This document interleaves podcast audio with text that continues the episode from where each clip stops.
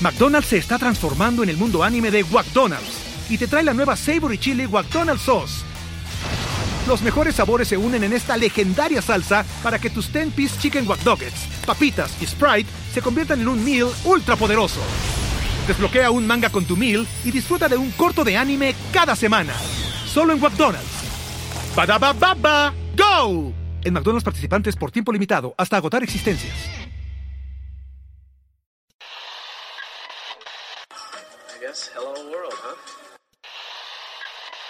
Think about uh, maybe the possibility of winning here uh, today. Had a few thoughts uh, for my friend Sevi, and uh, this one is for for him. You've won Masters Championships. Where does this rank in your list of achievements? Number one.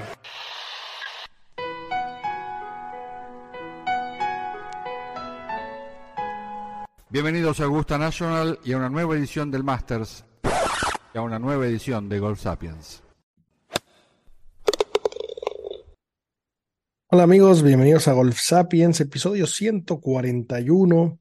Esta semana vamos a revisar un poco qué pasó en el DP World Tour, torneo importante, interesante, porque por ahí jugó eh, el equipo europeo de la Ryder una semana previa al torneo. Por ahí vamos a revisar el, el, el Fortinet, torneo del PGA Tour que está como medio fuera de temporada, pero bueno, hubo algunos jugadores interesantes. Eh, y vamos a, vamos a hablar un poco de la Solheim Cup, que es la Ryder Cup de mujeres, básicamente, que también sirve de calentamiento de eventos eh, de, por equipos, por continentes.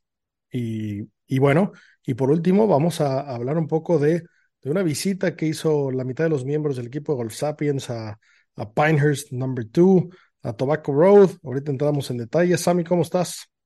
Hola Pablo, muy bien. ¿Y tú aquí recién desempacados después del viaje?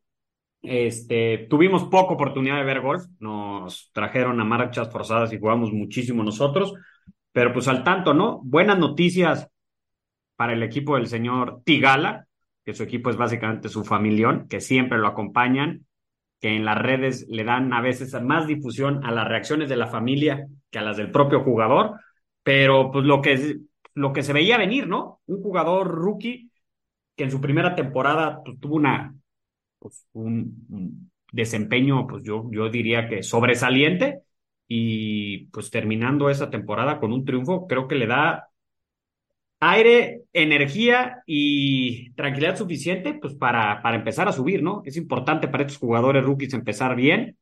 Y por el otro lado, la parte de Europa no la alcanzamos a ver, solamente, no pude ver nada, solamente lo que leía eh, en internet, muy bien por, por Ryan Fox, y un field interesante, ¿no? Un torneo del DP que en cualquier año no hubiese tenido el field que tuvo, pero pues tuvimos al equipo completo, carro completo en la red europea, lo cual lo hizo más interesante aún, ¿no? De acuerdo, de acuerdo. Y bueno, es que vamos por partes. Y, y, bueno, pues al César lo que es el César, hay que regresar primero el PGA Tour, aunque no necesariamente eh, estén jugando todas las estrellas, básicamente jugaron muy pocas. Pero bueno, como bien dices, muy bien por Sahid Tigala, eh, el, el hinduamericano de la Universidad de Pepperdine, que, bueno, que es su, es su start número 77.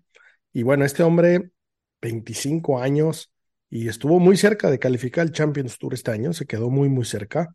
Eh, y bueno, pues la temporada pasada había hecho buenos papeles, la verdad es que estuvo, ya había olfateado mucho el, el, triunfo, por ahí estuvo cerca de ganar el Waste Management, en el Travelers, te acuerdas que echó el drive al agua en el 18, por ahí, en el 17, perdón, del lado izquierdo, eh, que pues por ahí le, le, costó el triunfo.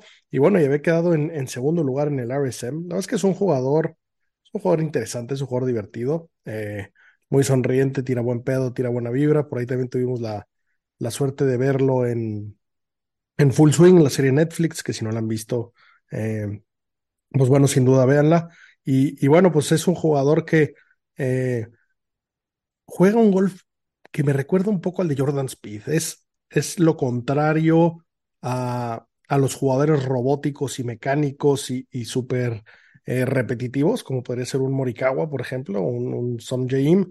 Eh, este hombre de repente se problema, mueve la bola muchísimo, eh, agarra muchos efectos su, su, tiro, y eso hace que sea un, juego bastante divertido, ¿no? Entonces, eh, pues muy bien por, por Tigala, sin duda, felicidades por su triunfo, nos da gusto. Y lo más importante del torneo, o por lo menos lo que más ojos jaló hacia el torneo fue eh, que jugó JT, ¿no? Y, y, pues bueno, JT quedó en quinto lugar. Eh, ¿Le compramos que, que, está de regreso o es que era un field muy malo? ¿Cuál es tu opinión? Mira, creo que independientemente del field, eh, un quinto lugar habla de que hay una mejoría en su juego. Eh, los torneos que semana tras semana no pasaba el corte, no era porque el field estuviese jugando y tenías que tirar en dos días 15 abajo para pasar el corte, era más bien por deficiencias de él. Eh, obviamente un field menos competitivo hace que el score logrado por JT lo lleve al quinto lugar y no, vamos a exagerarle al décimo, pero creo que sí hay una mejoría en su juego, con todo y las burlas que hubo en redes sociales de sus drills con siete varas, cuatro rodillitos, este, con pelota, o sea, casi, casi a la Happy Gilmore, cambiándose las monedas de un lado al otro, creo que sí. Eh, de los datos que me, me llamaron la atención, que era parte de, de, de las fortalezas de JT, es el promedio que tuvo esta semana en el driver, ¿no? O sea, creo que pegando él bien desde la salida, adquiere una ventaja, ¿no? pegándole duro, pegándole al fairway, él genera pues una cierta ventaja al resto de, con respecto al campo y al field, y lo deja en las situaciones en las que pues él, él es mejor, ¿no? Si bien todos estos jugadores son unos grandes escapistas, pero para ganar no tienes que hacer pares de up and down, tienes que hacer verdes, ¿no? Y para hacer verdes lo más sencillo es estar en fairway y lo más cerca posible al green, y que esta semana lo logró.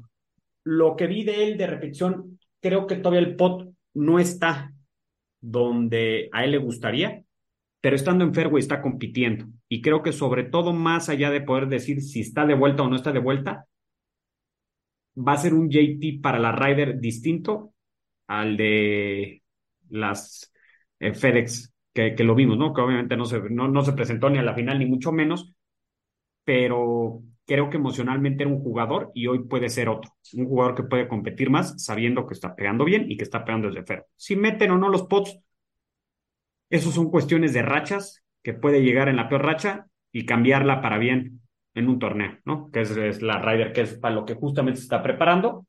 Eh, los beneficiados son los, los aficionados y los organizadores de Fortinet, pues que lo tuvieron en un torneo que tradicionalmente usualmente no estaría, ¿no? E esa fue la gran ventaja. Y lo vi relajado. De lo poco que lo veo, lo vi, lo vi más sonriente, diciendo por ahí el, el, el, la que metió desde una trampa, diciéndole a, a, Bones que por qué le había dado este, el S5, pues fue porque le dijo, es momento de meter una desde aquí, como que lo logró, como que creo que empieza más allá que del juego a recuperarlo, creo que emocionalmente vuelve a estar en el lugar que, que debe tener, que es de ganador, ¿no? Sí, de acuerdo, es un, es un tema de confianza 100%. Eh, y bueno, la verdad es que lleva un poco más de seis semanas haciendo la tarea absolutamente, eh, dando bolas, checando su swing, como bien dice, siguiendo los, los, los trucos de, de Roy McAvoy, eh, el de Tinkup, la mejor película del mundo, los que no la hayan visto, vayan ahora mismo a hacerlo. Eh, y bueno, bien, bien por JT. En, en, en temas de estadísticas, ganó tres strokes contra el field en el pot, que eso es muy importante, eso le había costado. Como bien dijiste, no está para despeinar a nadie, no quedó en primer lugar ni mucho menos en el pot, pero eh, estuvo por encima del resto. Y eso, eso, es una, eso es una gráfica importante, una gráfica que le da confianza, un dato que sin duda suma para eh, el caso. Y bueno, la verdad es que supongo que la gente no ha acabado de revisar cuál es su situación, no ha acabado de eh, prepararse para, para criticar el pick o el no pick, pero bueno, sin duda, si yo estuviera en los zapatos de Zach Johnson y no hubiera llevado a Justin Thomas, veo que quedó en quinto en un PGA Tour y tengo en mi alineación a Lucas Glover, estaré nerviosón, sentiré que lo hubiera cagado, ¿no? Entonces, eh, pues sí, de acuerdo, veamos a ver qué tal le va, le va a JT. Eh, creo, que, creo que sí es una bocanada de aire fresco agarrar ese top 5. No es nada para, para despeinarse, pero eh, supongo que llega con, con más, pues con más tranquilidad. Y bueno, por otro lado, otro jugador interesante que la es que este, me, creo que vale la pena mencionar es Eric Cole. Eric Cole es un jugador que seguramente muchos no conocen. Eric Cole tuvo una muy buena semana este año. Es de los candidatos a ganar el novato del año. pero lo que está curioso es que está muy lejos de ser un jovenazo recién salido de la universidad, ¿no? Este es, este es un tipo que tiene bastante edad, que le costó mucho llegar, que es la leyenda de los mini tours. Y bueno, es, es esos ejemplos de esos jugadores que de repente hace clic algo en su juego y, y, que empieza a jugar bien y a ganar, ¿no? Eh, no necesariamente a ganar, pero bueno, eh, a, agarrar la tarjeta, a conservar la tarjeta, a competir en los torneos, a pelear en los torneos. Estuvo cerca, fue el que, fue el que, pues, en algún momento pudo haber tenido la oportunidad de ganar la Tigala, de, presentarle un reto. Así que bien por él, por lo, lo estarán oyendo, los juegan fantasy, es un jugador muy barato, eh, es un jugador que vale la pena echarle el ojo y, y, esas historias interesantes, pues de los que no son, no son nada jovenazos, ¿no? Como, como vimos hace dos temporadas con, con, con Richard, eh, el inglés, ¿te acuerdas? Aquí ya se fue a Live. Richard Bland, exactamente, claro. que ganó después de cuatrocientos y tantos starts. Este, este caso es un poco similar, un poco, un poco mejor su, su nivel, pero bueno, eh, curioso verlo. Y, y, bueno, para cerrar el tema de eh, PJ Tour, por ahí Gary Woodland eh, tuvo una operación en, en, el cerebro, por ahí le encontraron un tumor. Eh, aparentemente la operación salió bien, esperemos que así sea. La verdad es que Gary es un, es un jugador que, que nos cae bien, que nos gusta, que queremos, que respetamos. Eh, a mí en lo personal me hizo ganar una fortuna en el, en el eh, US Open que ganó en Pebble Beach. Y bueno, gran tipo que no come lechuga, que no come nada verde, que, que esperemos que, que, salga como nuevo y que, y que vuelva a ganar y que vuelva al tour. Así que bueno, pues est estaremos al tanto de, de, cómo, de cómo evoluciona la salud de, del buen Gary Woodland, que le deseamos lo mejor, evidentemente. Eh, saltamos al BMW, eh, el, el, torneo que, eh, que bueno, que, que, se jugó en, en Europa. Interesante este torneo es que, pues, es el, es el BMW PGA Championship y fue como la última preparación para el equipo europeo. Eh, fueron a jugar todos, por ahí eh, estuvieron, estuvieron compitiendo. Puntos interesantes, todos pasaron el corte, eso estuvo, eso estuvo bien. Eh, Rory casi no lo pasa. pasó por uno porque echó, echó, echó Verdi en el 18 el viernes, pero bueno, luego el fin de semana fue el mejor por mucho. tiró muchos, muchos menos, quedó empatado en lugar 7 y Rory Rory cuando juega bien es, es, indetenible. Y bueno, ahora lo curioso es que se va a una despedida de soltero y luego la siguiente semana a Roma, a ver qué tan crudo llega, a ver qué tal, eh, pues se ve, se ve su, su, sensación. Pero bueno, en general, eh, el que peor jugó por mucho fue Nicolai Hoyard, que, que pues bueno, eh, sí hizo el corte, quedó en, en bastante mal lugar, pero bueno, los demás eh, pues buenos papeles, Hatton quedó en segundo, Ram en cuarto, Hopland en quinto, Fleetwood en sexto, Rory séptimo, eh, Aberg en décimo, que aparte jugó fatal el, el, domingo, tiró más cuatro. Ya el sábado en la tarde ya lo estábamos coronando. Eh, no veíamos cómo no ganara y, se enfrió, pero bueno, eh, pues, pues consiguió lo suyo. Sepstraka décimo, entonces Lori 18, Fitzpatrick 18. Y, y, bueno, pues salvo, salvo, hasta el mismo Luke Donald jugó bien, quedó en lugar 36. Justin eh, Rose ya lo dijiste, perdón. Justin Rose quedó en lugar 36. Eh, Bobby McIntyre en 45. Y pues bueno, por último, Nicolai Hoyer, que quedó en lugar 64. Eh, pues bueno, a ver, a ver qué tal a ver, a ver cómo llegan al Rider. Evidentemente, la siguiente semana tenemos un programa dedicado única y exclusivamente al tema. Vamos ahí a tener varias dinamiquillas, high-lows. Tenemos ahí varias cosas de nuestros sponsors. Eh, tenemos ahí preparadas dinámicas interesantes que, que vamos a hacer con ellos. Eh, entre una, una muy interesante y muy candente con nuestro sponsor Adidas. Por ahí traigo mi super gorrita de Adidas, obviamente. Eh, que bueno, que saben que, que aquí somos fans ahorita en el, en el viaje que se fueron a, Pinehurst, que ahorita entramos, se fueron todos hermosamente uniformados de Adidas. Fue un formatito en plan Rider, fueron varios amigos ahí, que ahorita entramos en detalles, pero bueno, gracias a nuestro sponsor Adidas. Eh, yo saben que siempre recomiendo sus spikes y en especial los Tour 360. Eh, pero bueno, eh, por último, antes de pasar a los detalles del viaje, pues bueno, se viene, se viene la Solheim Cup. ¿Y qué, qué es la Solheim Cup? ¿no? Antes, antes de entrar un poco a, a, ver qué esperamos, qué, de, qué, de qué tal va, eh, pues bueno, la Solheim Cup es básicamente el equivalente a la Ryder Cup, pero de mujeres. Es un evento que lleva desde 1990, eh, que eh, pues en 17 competiciones que se han hecho desde ese momento hasta el 2021, Estados Unidos lidera 10 a 7, ¿no? Básicamente funciona igual, Estados Unidos contra Europa, eh, se juega en Europa y luego en Estados Unidos, dos años, muy, muy parecido a, cómo funciona la Ryder Cup. Eh, en este caso, los campeones defensores es el equipo europeo que fue a ganar en Ohio en, la, vez pasada y la previa también la había ganado Europa en, en Glen Eagles, en Scotland, ¿no? Un campo que también ha, auspiciado la Ryder. Entonces, eh, pues bueno, no, no sé, no sé si, si, si han visto un poco los equipos, muchachos. Ya veo que se va a estar por aquí. ¿Quién creen que gane las líneas de, del book? Y, antes de entrar al tema de los equipos, 10, quería comentar eh, sobre el campo, ¿no? Se juega en Finca Cortesín, es un campo de Niklaus, eh, muy cerca de, muy cerca de Sotogrande, por el, sur de España, cerca de Marbella. Eh, donde está eh, Valderrama, que pues, obviamente todo el mundo lo conocemos por la por la que, que ganó Seve como capitán y pues, muchos Opens de España se, han jugado recientemente ahí. Eh, Finca Cortesín, un campazo espectacular. Quien no haya tenido la oportunidad de, de echarle un ojo, métase a la página. La verdad es que yo no lo he jugado, pero se ve espectacular el lugar y, los campos alrededor eh, también son un, espectáculo, ¿no?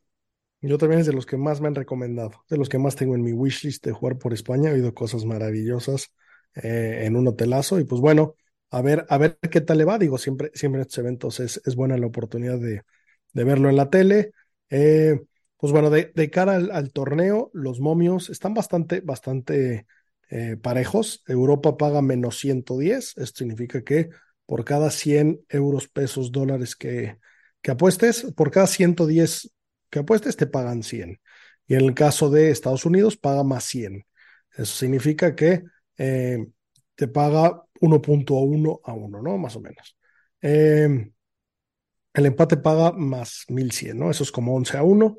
Y entonces, pues bueno, favoritas las europeas por poco, en teoría va a estar reñido. Yo ya jugué, le metí un dinerito a Europa, pues en este caso voy a ir los dos eventos jalando a, las legiones europeas.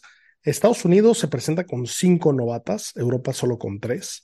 Eh, y bueno, pues la capitana del equipo europeo este año es Susan Patterson. Esta Susan Patterson eh, dice que es el mejor equipo que jamás ha armado Europa.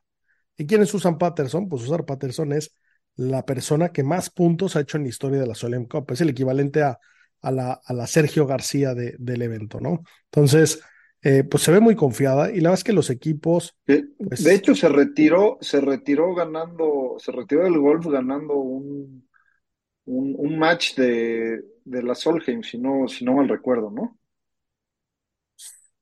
No estoy seguro. No sé si fue ella o Ana Norquist, que también va de vicecapitana. Pero sí, el año pasado pasó algo, algo del estilo. Eh, y bueno, otra vicecapitana mi querida llamada Laura Davis, eh, un personaje hermoso. Como Tú eres como un, hijo como de Laura Davis y John Daly, ¿no? Para poder ser tus papás. 100%, es, más, es muy probable que sea el caso.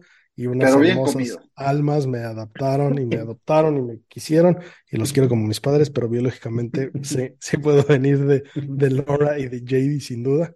Eh, vamos a repasar rápidamente los equipos. Eh, el equipo europeo es Celine Boutier, la francesa que está jugando espectacular esta temporada. Maya Stark de Suecia. Eh, Charlie Hall, la inglesa, que también ha tenido un temporadón. Leona Maguire, irlandesa. Georgia Hall, otra inglesa que ha jugado muy bien. Leona Maguire, MVP, ¿no? en la Solheim anterior eh, venía debutando y hizo un, torneazo en la Solheim anterior y fue, fue la pieza fundamental de Europa para que ganara, ¿no? Sí, que bueno, sabemos que ganar fuera de casa es, es una locura, esa, es a lo que aspiran y bueno, es, es resultado sobre ganar en Europa y más conseguir ese, ese, pues, ese, ese título, ¿no? O ese, o ese premio. Eh, de Suecia, Eh, Carlota Siganda de España, la de Pamplona, va a estar en el equipo, que recuerden que hace, hace poco la, la, la descalificaron por tardarse y los mandó a la mierda y no les firmó la tarjeta. eh, Anna Norkivist también, también va a estar en el equipo, de Suecia también. Eh, Marlene Sackstrom, otra sueca.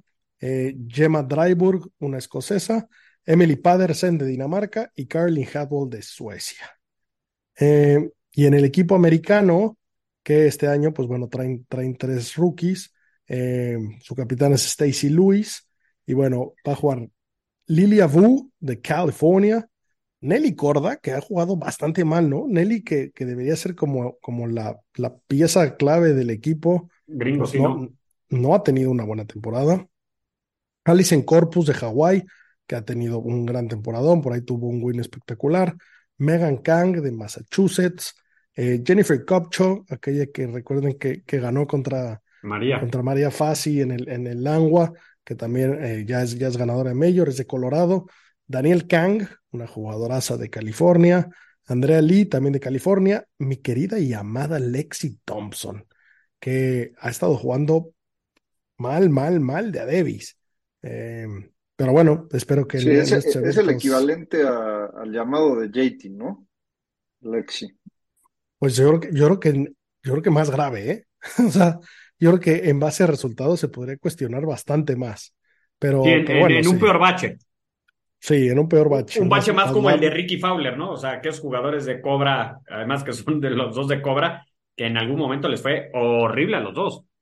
Horrible, sí. Y esto también, también es de Ahí Cobra, está. ¿no? Este, Claro, y este muy es un bache más, más como socavón, más profundo y más largo. Sí, pero como el que hubo por Cuernavaca, o sea, que es- destrucción total, o sea, no, no un hoyo en la Destrucción calle, total. destrucción Pero total. bueno, pues a ver qué tal. La verdad es que tiene, tiene experiencia, tiene huevos. Yo amo su golf, amo su todo.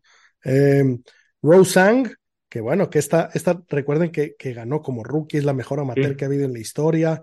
Eh, en teoría tenía que ganar para que la pudieran calificar.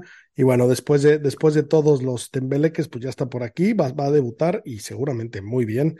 Eh, Ángel Jean de California, Ali Ewing de Mississippi y Cheyenne Knight de Texas. Qué buen nombre, ¿no? Cheyenne Knight. Sí. Aquí lo que me llama la atención, a diferencia normalmente en la Ryder Cup, es que muchos de los nombres no los conocen porque las que están dominando desde hace bastantes años ya el golf son las coreanas y no juegan esta copa, ¿no? No son parte de ni uno ni del otro equipo y tenemos coreanas y japonesas, e inclusive hasta tailandesas, que son las que han estado dominando los últimos años el, el PGA y por eso hay algunos nombres que no los tenemos tan presentes porque no son ni del equipo europeo ni del equipo americano las ganadoras habituales semana tras semana, ¿no? De acuerdo. Sí, en el equipo acuerdo. europeo hay ocho jugadoras dentro del top 40. eh, que bueno, que eso, eso es mucho. Y de, y de 12, o sea, hay, hay varias que están fuera. Entonces sí, es, es, es curioso. Yo creo que la verdad es que aquí debería ser, debería ser el evento ideal para que, que se hiciera un, un evento tripartita, ¿no? Y entiendo que eso eventualmente también va a causar, va a causar que se vuelva poco, pero ¿qué pasa si juegan Europa contra Estados Unidos? Y el ganador va contra el equipo internacional. Y el ganador va contra el que haya perdido. Y entonces, pues el equipo ganador sigue jugando estos eventos anuales y el otro le va retando a ver quién jala, ¿no? Porque si no, eso se, se reclama mucho en, en la Ryder, ¿no? El equipo gringo juega Ryder y Todos los años. Y todos los años. Y los demás equipos, no solo al internacional, ya les sobran jugadores. Está difícil ya armar un equipo de, de tantos países, eh, sino que no, no, pues Este año no están compitiendo. ¿no? Eh, El equipo Justo. internacional de hombres este año no está jugando nada. Están viendo la Ryder. Que sí es Tal una cual. ventaja. Que sí es una ventaja, ¿no? Tener un 100% equipo cada dos años. Y, y inclusive una ventaja contra el equipo europeo. Claro, claro, sí, porque lo más importante y más, y más en estos eventos, evidentemente es match play y es jugar bien, pero sabemos que eh, el conocer a tu pareja, el confiar en tu pareja, el sentirte cómodo, es algo que, que pesa muchísimo y que, y que, pues bueno, el equipo gringo lo, lo tiene ya muy, muy planchado. Seguramente van a jugar las parejitas que ya nos conocemos, que bueno, ya entraremos en detalle la siguiente semana. Eh, y bueno, para, para, para cerrar esta semana, ¿qué, ¿qué tal muchachos? A ver, estuvieron explorando, fueron a conocer campos de, de primera, campos de los que están en la, en la lista de sueños de todos los jugadores, eh, en específico Pinehurst número 2, que ha recibido muchos US Opens y próximamente tendrá otro. ¿Qué tal? ¿Cuál fue su experiencia? Pues más que disfrutarlo, los fuimos a sufrir.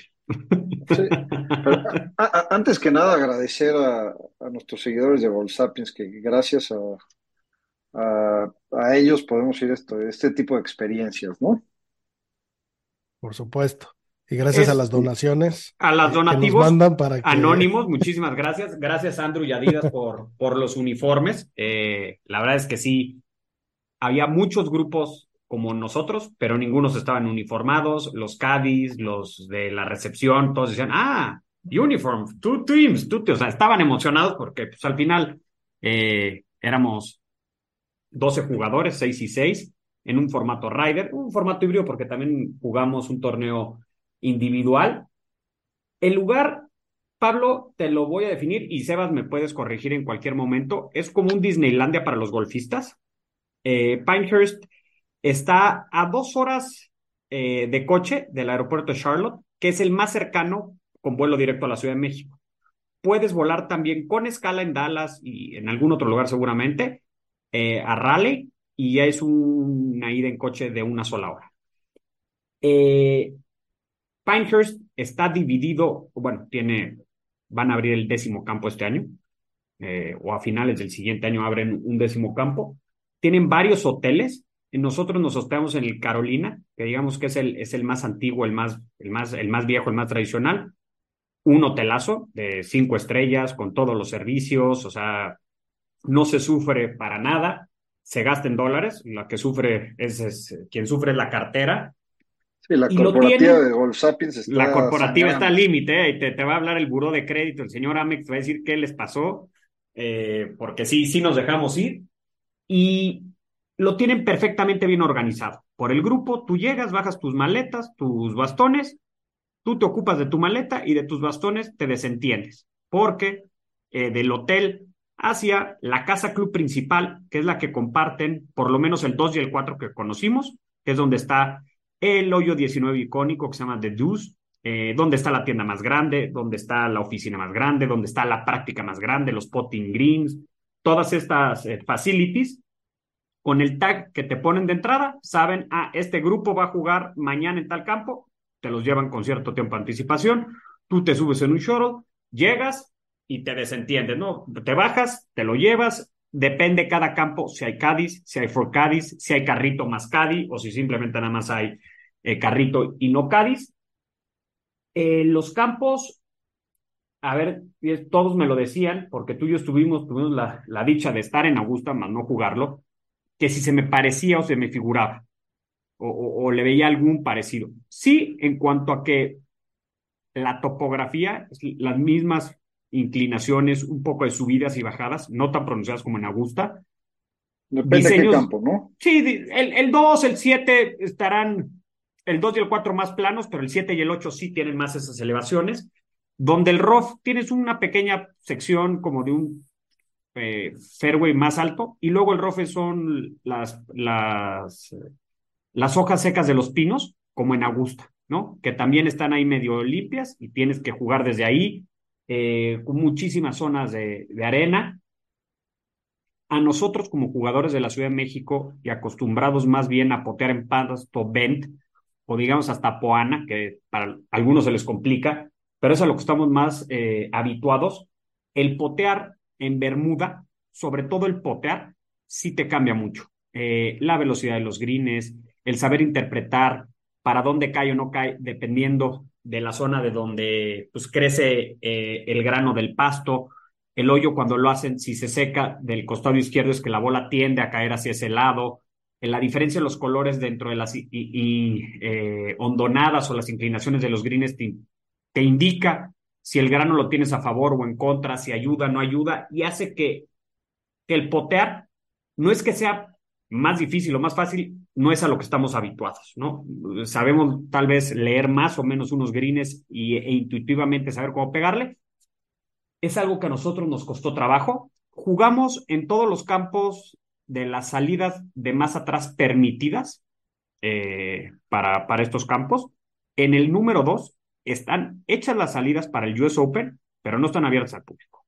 Al igual que las de Pebble Beach, al igual están que las de mucho más atrás que las. Que las muchísimo menos, ¿o no? más atrás y ya estaba largo el campo.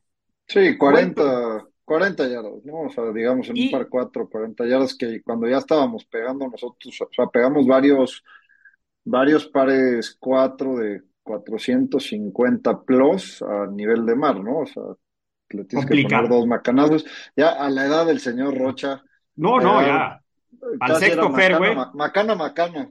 estaba complicado. Y además algo que nos explicaron los Cádiz, que, que al final estos campos, si no llevas Cádiz, no es que no se pueda jugar, pero siempre tienen algo interesante que decirte. A mí me dijeron dos cosas este, interesantes, ¿no? Que no sabía.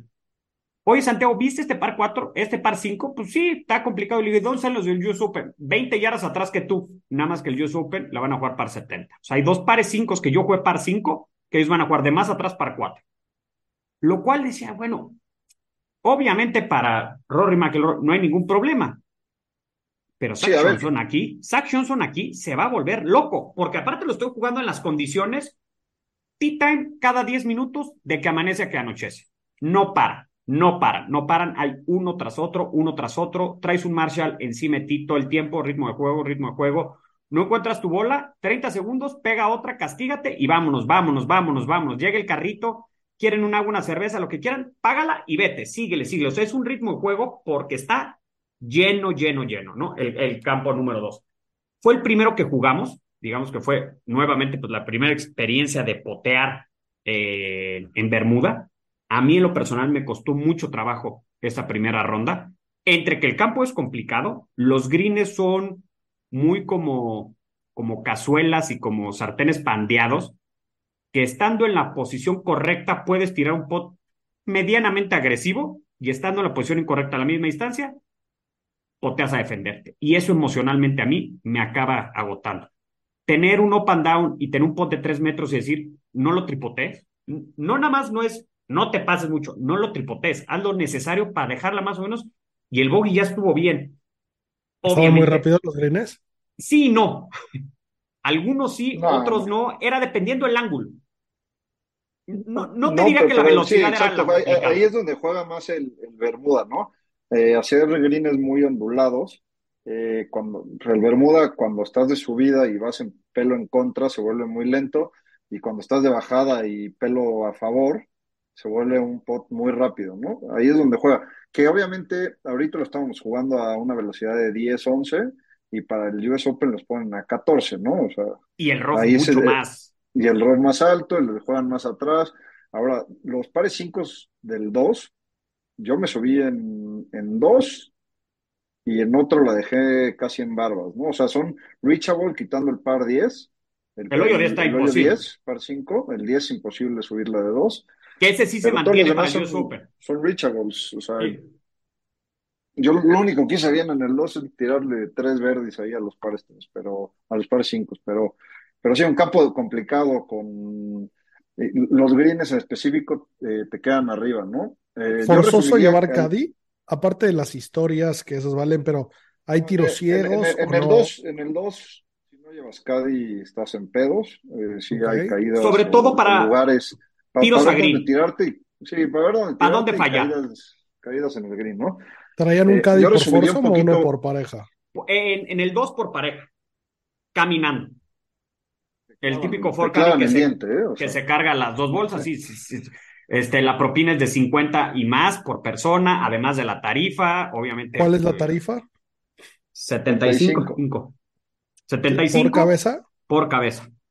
¿Más propina de 50 por cabeza o por los Por dos? cabeza, mínimo, dependiendo de los servicios. Nosotros, ese día a mí me tocó jugar contigo, no, con Sebas no, no me acuerdo por qué, íbamos ya divididos en equipos y compartí con alguien de mi equipo y la verdad es que nuestro Caddy, si bien las distancias donde fallar el tiro, oye Santiago, aquí no te pases nunca de green, todo corto a la izquierda es mucho mejor. Si yo ya me tiraba mal y me quedaba del otro lado, pues, pero digamos que iba bien advertido, las caídas, sobre todo creo que les falta algo que es que ellos no saben que nosotros poteamos en vent. Entonces, cuando nos dicen el grano a favor y de bajada, asumes que está mucho más rápido y a veces te llevaba sorpresas de los dos lados, ¿no? O sea, como que es más mañita.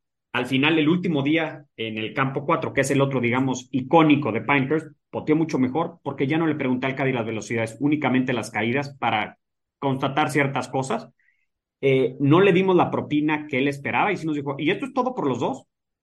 Pues sí, mano, no metimos un pot y no es que seamos buenos poteadores, pero también en unas te nos equivocaste bastante, ¿no? Entonces, pues e, es lo que hay de propina y si te gustó y si no, pues esperemos que no te ¿Cuánto, vuelvan a ver. ¿Cuánto cuesta el green fee en el 2? Es que no te lo no, no lo sé por Te lo por hacen en Griffin, paquete, pero porque ves cuesta casi paquete. 500. No es- no es- digamos que no es barato. ¿Cuántos campos diferentes jugaron? En Pinehurst 4, El, el 4, el 2, el 8 y el 7 en Pinehurst jugamos Tobacco Road.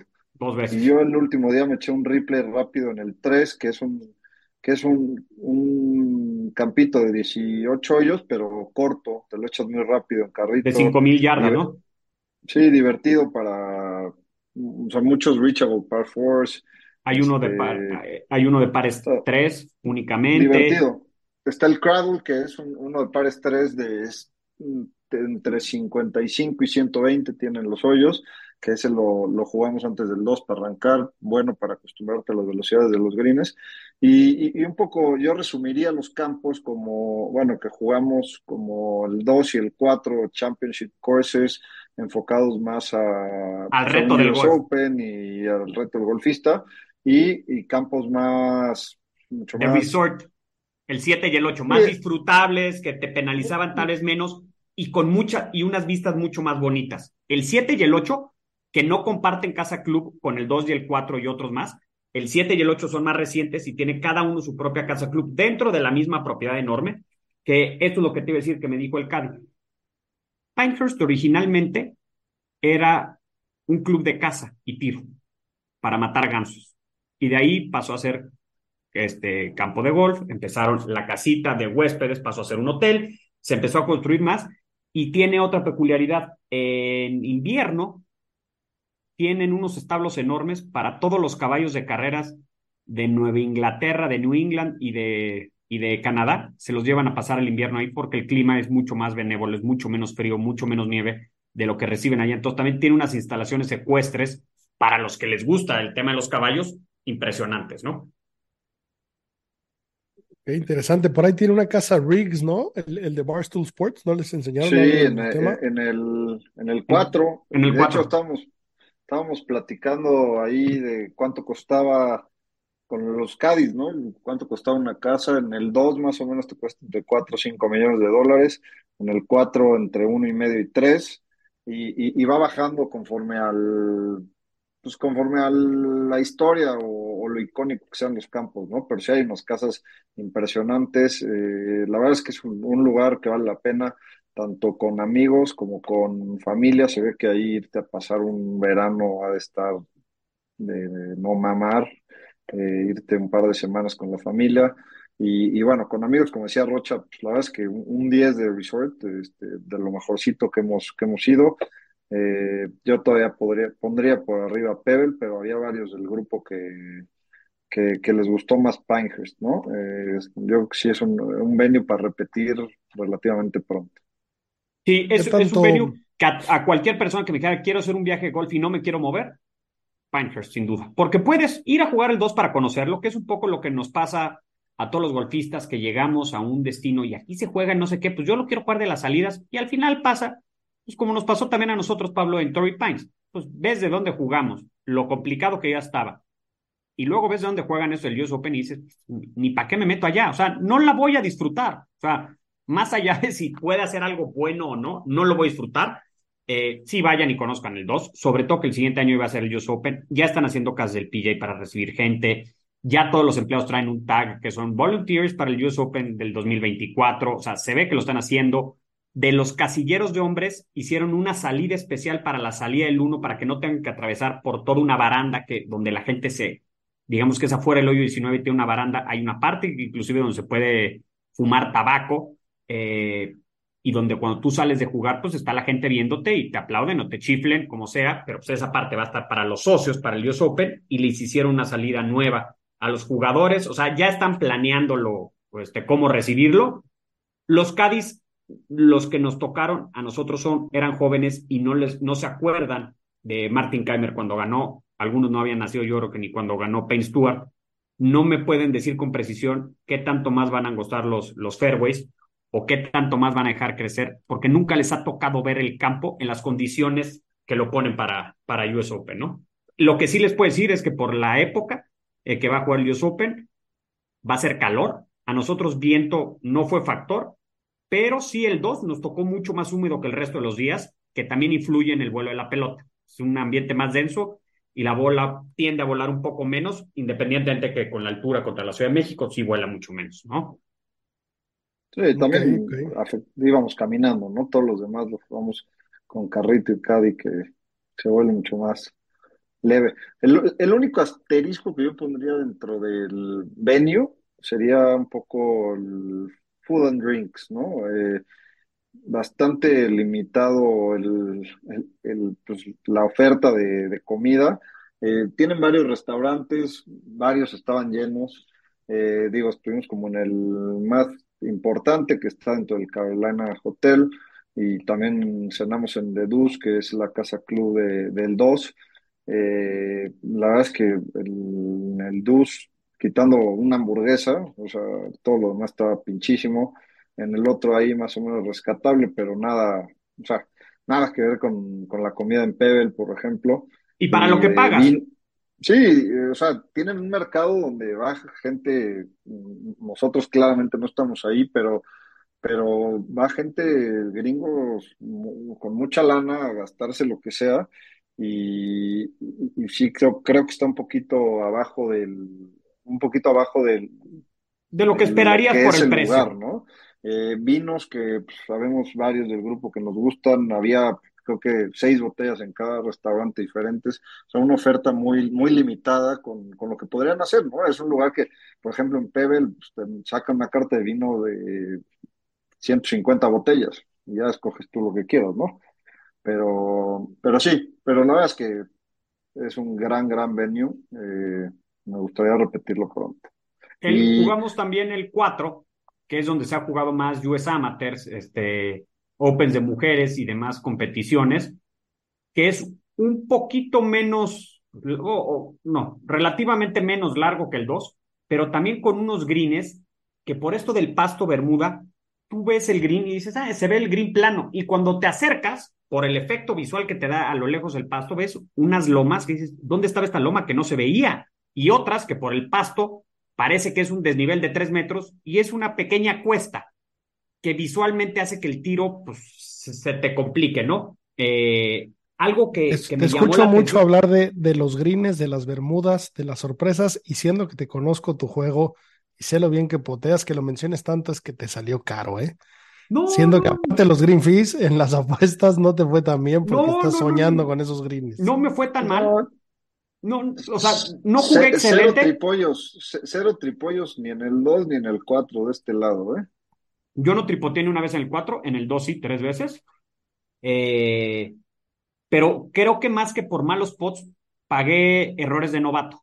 Y en el 4 eh, er, arranqué con un Verdi y luego hice tres bogies consecutivos que me los cobró el campo por no saber. Hay, hay ciertas cosas del pasto Bermuda que, que lo hace mucho más difícil, ¿no? O sea, pegas un fierro completo a 180 yardas, pues en la Ciudad de México asumes que si acaso te botará una o dos yardas para adelante. Aquí podías botar a 160 a mitad de green y pasarte el green.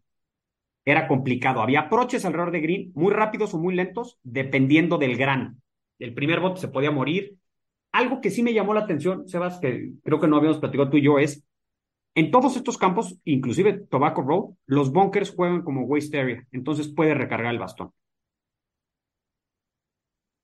Sí, no todos, ¿no? Los Greenside Bunkers. No. En, en, en, Tobaco sí, todos, Todo es... todos, todos son como waste.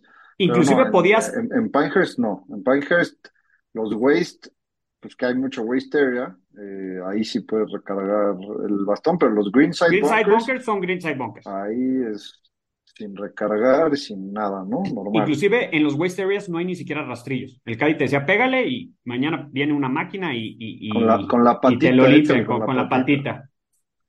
Ok, ok. Pues bueno, por ahí. Eh, Ya les subiremos un review completo al, al Instagram. Incluye fotos, incluye un rating que hemos preparado en el cual estaremos subiendo, donde evaluamos pues, todo esto que comentaron, desde la oferta de la comida, la bebida, los baños, las condiciones del campo, el diseño, el precio, si vale la pena. Eh, por ahí, por ahí se los, se los estaremos subiendo. Qué buena experiencia, muchachos, las que me hubiera encantado acompañarlos. Eh, ya será otro, otro momento. Y bueno, ese campo en específico tiene su sabor, ¿no? Por ahí su estatua de Payne Stewart. Este Payne Stewart es un jugador muy icónico, conocido porque se vestía con, con ropa antigua, con los famosos sneakers, como esas calcetas hasta la rodilla y los pantalones bombachos. Y, Y es es del área, ¿no? en, en su Sí. avión, ¿no? ¿Perdón? Sí. Y es del área. Es del área.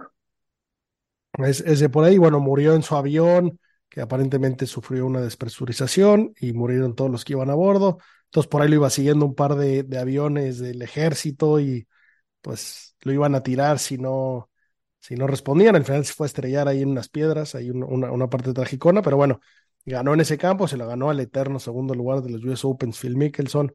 Personaje interesante y me encanta ver ahí. eh, Mucha pues, memorabilia. bolsa, su fierro, su memorabilia, una estatua Exacto. ahí con su figura de cómo mete el pot. La verdad es que También la hay de Eh, Martin Keimer, de Michael Campbell, de los últimos ganadores tienen bastante cuadros. O sea, la verdad es que en eso, como todos estos resorts o campos icónicos gringos, como nos pasó en Erin Hills, que tienen ahí también lo- los scorecards de, de Brooks Koepka y demás, tienen bastantes cosas. Michelle Wee ganó también en el 2. Eh, Uf, mi querida o sea, con una foto autografiada, con scores. O sea, la verdad es que es como un Disneylandia. La tienda, se, de broma, la cantidad de cosas que hay. Para ropa, accesorios, sin bastones. ¿eh? No vi en ninguna de las tiendas ni un pot. Todo tipo de accesorios, lo que quieras, ropa, gorras, este, cinturón, todo, todo, todo tipo de cosas. Ya había las cosas conmemorativas de, para el US Open del siguiente año.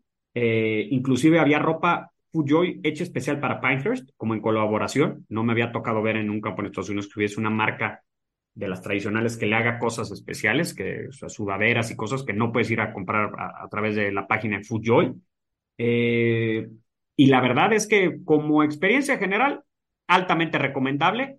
Mi sugerencia sería, no importa el handicap que tengan, no jueguen de la salida de hasta atrás, a menos que quieran tener un reto pues, muy perverso. Jueguenlo de adelante, disfrútenlo más, sobre todo para que tengan más tiempo. El tema de los Marshalls, si los entiendo a ellos, es su trabajo y tienes que mantener un ritmo de juego y no hay de otra, pero es molesto que había veces que llegas a poter y decías, ni voy a limpiar la bola porque el Marshall, qué lata ha estado dando, y, pues, y el problema es que vienes echando golpes pues, por todos lados, o sea, pegas de un güey, te vas al otro, en lo que le encuentras, cuántas yardas son, y, Sí, y pero ahí, meto más. ahí también decir que en México estamos acostumbrados a jugar a un, a, a- Ah, como un queremos. ritmo lentísimo. cabrón. Sí, sí, sí. O sea, Somos el único país del mundo que juega en Five Zone. De eso ya dice suficiente No, del no, ritmo de juego. Bueno, y de nuestro grupo ni te digo, ni te digo las cosas que había. Este, yo a mí, en lo personal, me cagaron dos cosas en el 2. Uno, el Cádiz que me tocó era un retraso mental.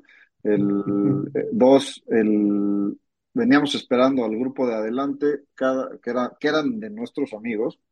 Cinco minutos cada tiro, una pesadilla. La verdad es que yo salí del 2 cagado por eso, ¿no? Pero, pero sí, o sea, llega el Marcel, pero ¿cómo te vas a quejar si jugaste la ronda en casi seis horas? ¿no? Sí, no, no, no, claro.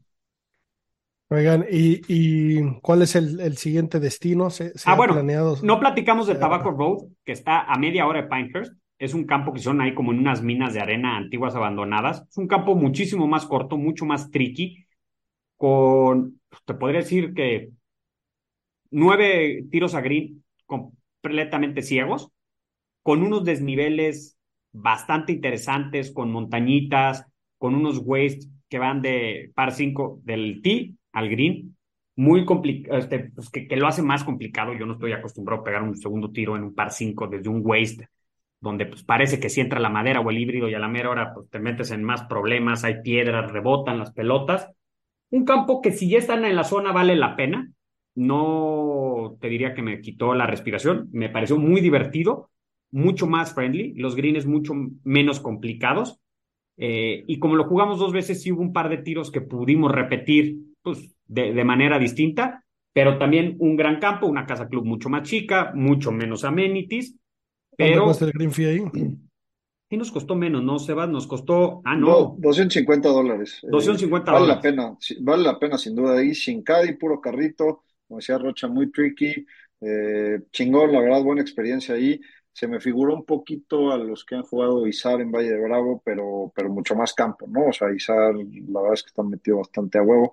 Aquí, aquí mucho más campo, pero, pero con vistas parecidas, ¿no? Muy, muy chingón. Sí, muy, muy, muy, muy, muy. A mí me recordó un poco más a Wolf Creek en Nevada, que pues, es el típico campo que está muy divertido, muy padre, pero nunca has visto un tiro de un profesional, ni en Instagram, de que fue un fin de semana con sus amigos, entonces no tienes como idea de lo que te vas a encontrar. Súper, súper, súper recomendable, mejor precio. Una deficiencia del campo, que los entiendo, pero a mí como consumidor no me gustó, es que el replay no lo cobraron el mismo precio. Normalmente estos campos, si reservas, si quieres jugar un replay, pues la segunda ronda va a un precio preferencial. Aquí nos dijeron que no. En base a que si no nos la vendían a nosotros, se le iban a vender a alguien más y los otros iba a ser su primera o única ronda y se las iban a cobrar en ese precio. Entonces nos acabó costando 500 dólares jugar los 36 hoyos, pero un poquito mejor el servicio. ¿Estarás de acuerdo, Sebas? O sea, el carrito este, se presentó un par de veces el tema más. Del replay, el tema del replay sí te, sí te lo dan mucho más barato, cuesta 90 dólares pero no lo puedes reservar con anticipación. Un grupo como nosotros, que somos 12 pelados, que, que venimos a jugar un replay, que lo tenemos planeado hace seis meses, eh, pues no te puedes, no te puedes ir sin, sin tenerlo ya reservado, porque pues si resulta que se llenó el campo, pues, pues ya no juegas, ¿no? Te quedas sin jugar una ronda. Yo, y respondiendo a tu pregunta de antes, 10, yo tengo planeado otro viaje con mis amigos de San Miguel a North Carolina, pero a Hilton Head, que es donde se juega el RBC, este, en Harbor Town, y hay un par de campos más ahí interesantes, muy cerca. Hay que hacer un viaje distinto, hay que hacer escala y volar a Savannah, en Georgia, y luego cruzas en coche 25 minutos. Pero de este grupo, mi voto, pero no mi decisión, o sea, no, no, no es que cuente mucho. Eh, yo creo que lo único que nos queda como resort en Estados Unidos pendiente realmente es Bandon Dunes, que te dé todo, que es llegar a un hotel y quedarte y jugar solamente campos de ahí.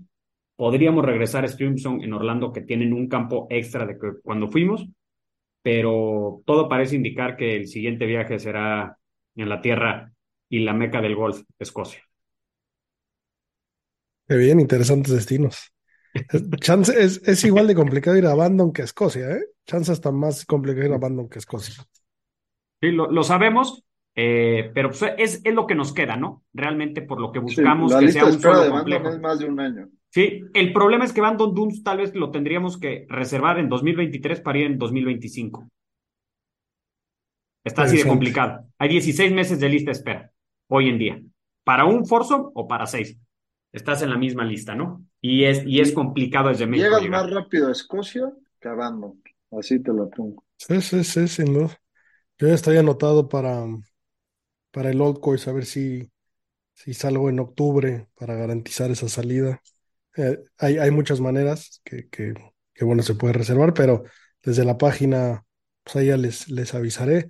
Y pues bueno, eh, esperen, esperen el, el review. Y por otro lado, también agradecer a, a, a nuestros, nuestro otro sponsor, TaylorMade, que por ahí me hicieron el favor de mandarme un, un set de, de wedges. Me mandaron tres, tres wedges, el MG4, eh, que ya los estrené este fin de semana. Les, les pasaré un review y un driver Stealth 2 que, que pega más duro, igual de derecho. El Forgiveness también ahí eh, le puse mi bar, ese, ese debutó muy bien. Bueno, les pasaré un review. Y pues bueno, muchachos, como siempre, gracias por escucharnos. Échense una, una asomadita esta semana a la Solheim Cup. Está divertida, es, es un eventazo. Todos estos eventos vale la pena verlos. Y por ahí también, quien pueda ver eh, el Corn Ferry, son, son eh, torneos muy, muy interesantes. Están jugando ahí a la recta final las tarjetas para el PGA Tour. Y por ahí estaremos narrando. Entonces, eh, quien quiera ahí en, en, Golf Channel Latinoamérica, por ahí nos encontramos, estaremos por ahí. Así que señores, como siempre, muchas gracias, lo mejor de la vida, green es green, hasta la próxima.